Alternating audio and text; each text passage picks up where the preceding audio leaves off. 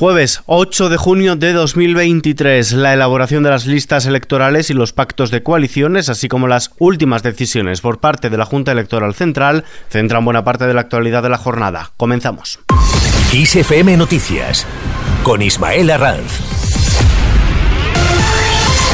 ¿Qué tal? Feijo anuncia que incluirá en el programa electoral la educación gratuita de 0 a 3 años. El presidente del Partido Popular, Alberto Núñez Feijo, ha asegurado que incluirá en su programa la educación de 0 a 3 años de forma gratuita para toda España y que estará cofinanciada entre el Estado y las comunidades autónomas. Todo ello para favorecer la conciliación y ofrecer horarios laborales adaptados. El líder de los populares ha incidido en que la medida no es nueva, puesto que ya la puso en práctica él mismo en sus dos últimos años como presidente de la Junta de Galicia. Vamos a intentar, y desde luego vamos a introducir en nuestro programa electoral, la educación de 0 a 3 años gratuita en el conjunto de España, confinanciada entre la Administración General del Estado y las comunidades autónomas, para favorecer la conciliación y para ofrecer horarios laborales adaptados. Se trata de facilitar a los españoles el poder de ser padres, madres, sin renunciar a su carrera laboral algo que cobra, si cabe, mayor importancia, insisto, en un país como España, con un grave problema demográfico. Sánchez, por su parte, busca paz interna en las listas. El presidente del Gobierno y secretario general del PSOE, Pedro Sánchez, busca la paz interna en las listas para las elecciones generales al integrar a casi todos sus ministros, así como a perdedores de las autonómicas y municipales, junto a socialistas de la vieja guardia como Carmen Calvo o José Luis Ábalos. El Comité Federal del PSOE ratificará en su reunión de este sábado las listas que presentará el partido al Congreso y al Senado con sus candidatos para las elecciones generales del 23 de julio.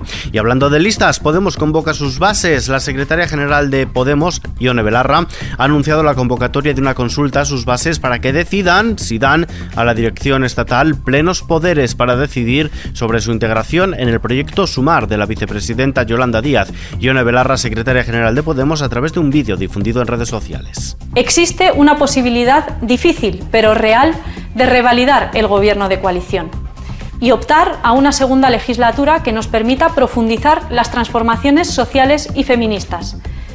Esa posibilidad depende básicamente de que las fuerzas políticas agrupadas en Sumar y Podemos se presenten en una única candidatura a las elecciones generales. Como bien sabéis, las negociaciones no están siendo sencillas y por eso quiero pedirte tu apoyo para que sea el Consejo de Coordinación de Podemos quien negocie y, en su caso, alcance el acuerdo electoral de unidad con Sumar. La votación telemática finalizará mañana a las 10 de la mañana, día precisamente en el que concluye el plazo para registrar las coaliciones.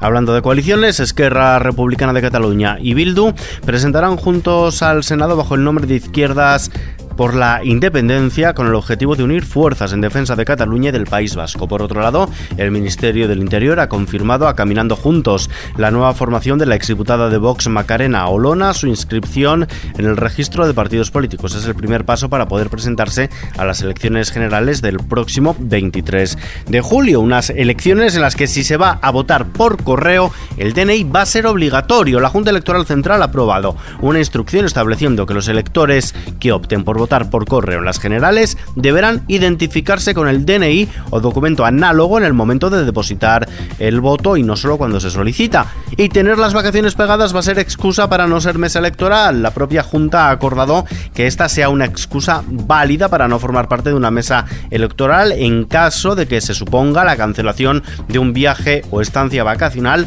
eso sí, contratados antes de la convocatoria de los comicios y que haya perjuicio económico o suponga un grave trastorno.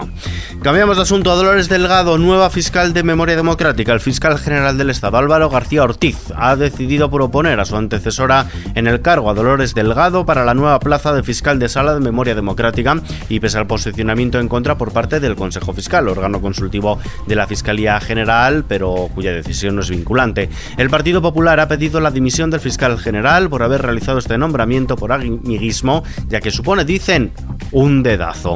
Fuera de nuestras fronteras, en Ucrania, cientos de personas permanecen atrapadas por la inundación provocada por la destrucción de la presa de Jakovka en una localidad bajo control ruso de la provincia de Gerson. Por su lado, el ministro de Defensa ruso, Sergei Shoigu, asegura que el ejército ucraniano ha intentado romper las líneas defensivas rusas en cuatro sectores del frente en Zaporilla, en el sur de Ucrania, un ataque que fue repelido. De vuelta a casa, la cadena alimentaria pide mantener y ampliar la rebaja del IVA. Organizaciones agrarias, la industria de alimentación y bebidas y patronales del sector de la distribución han enviado una carta a la vicepresidenta primera del gobierno, Nadia Calviño, en la que piden mantener la rebaja del IVA de los alimentos vigente desde el pasado 1 de enero y considerar su ampliación a otros productos hasta finales del mes de septiembre. La respuesta por parte del gobierno la ha dado la ministra de Hacienda. Escuchamos a María Jesús Montero.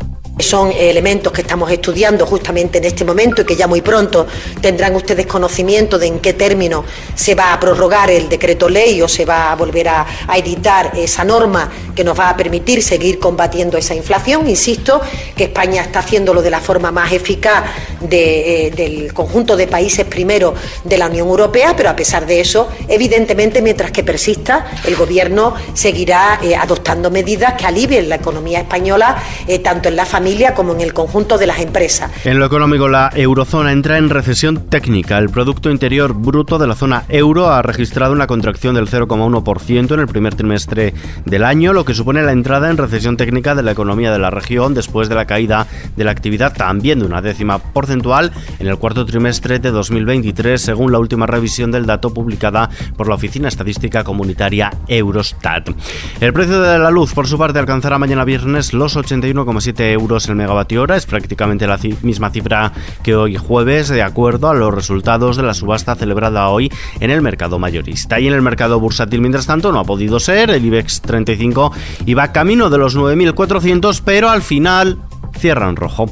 La bolsa española ha cerrado este jueves con un descenso del 0,23% en una sesión en su mayor parte alcista y que se encaminaba hacia los 9.400 puntos perdidos a finales de abril, pero que en el último tramo de negociación ha cambiado de signo pese a las alzas por parte de Wall Street. El IBEX 35 se despide esta mañana desde los 9.338 puntos. El euro se cambia por un dólar con 7 centavos. Vistazo ahora al mapa del tiempo.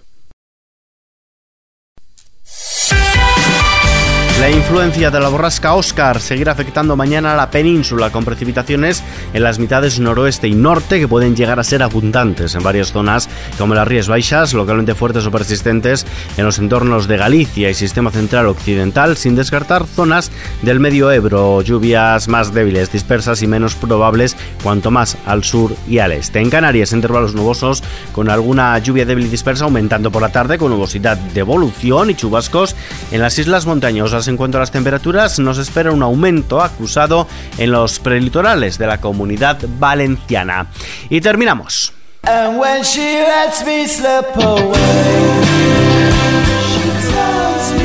El cantante de Blur, Damon Albert, ha calificado de triste noticia la cancelación debido al mal tiempo de la primera jornada del Primavera Sound madrileño en Arganda del Rey, donde la banda tenía previsto actuar. No obstante, actuación a verla ahí. La será en la sala La Riviera de manera gratuita para los poseedores de abono del Festival Primavera Sound Madrid o de la entrada del día correspondiente a hoy jueves, tras haber tenido, como decimos, que cancelarse los conciertos al aire libre debido a las malas condiciones meteorológicas. Las localidades se han agotado en solo un minuto desde su salida. Los británicos, que eran los cabezas de cartel para esta jornada inaugural, tocarán en esta sala de conciertos cubierta, eso sí, con un aforo mucho menor que el de la ciudad del rock. Que por cierto está ampliada en nuestra web xfm.es. Nos despedimos por el momento. La información continúa actualizada en los boletines de XFM y aquí en nuestro podcast XFM Noticias. Jorge Galisteo en la realización. Un saludo de Ismael Arranz. Hasta la próxima.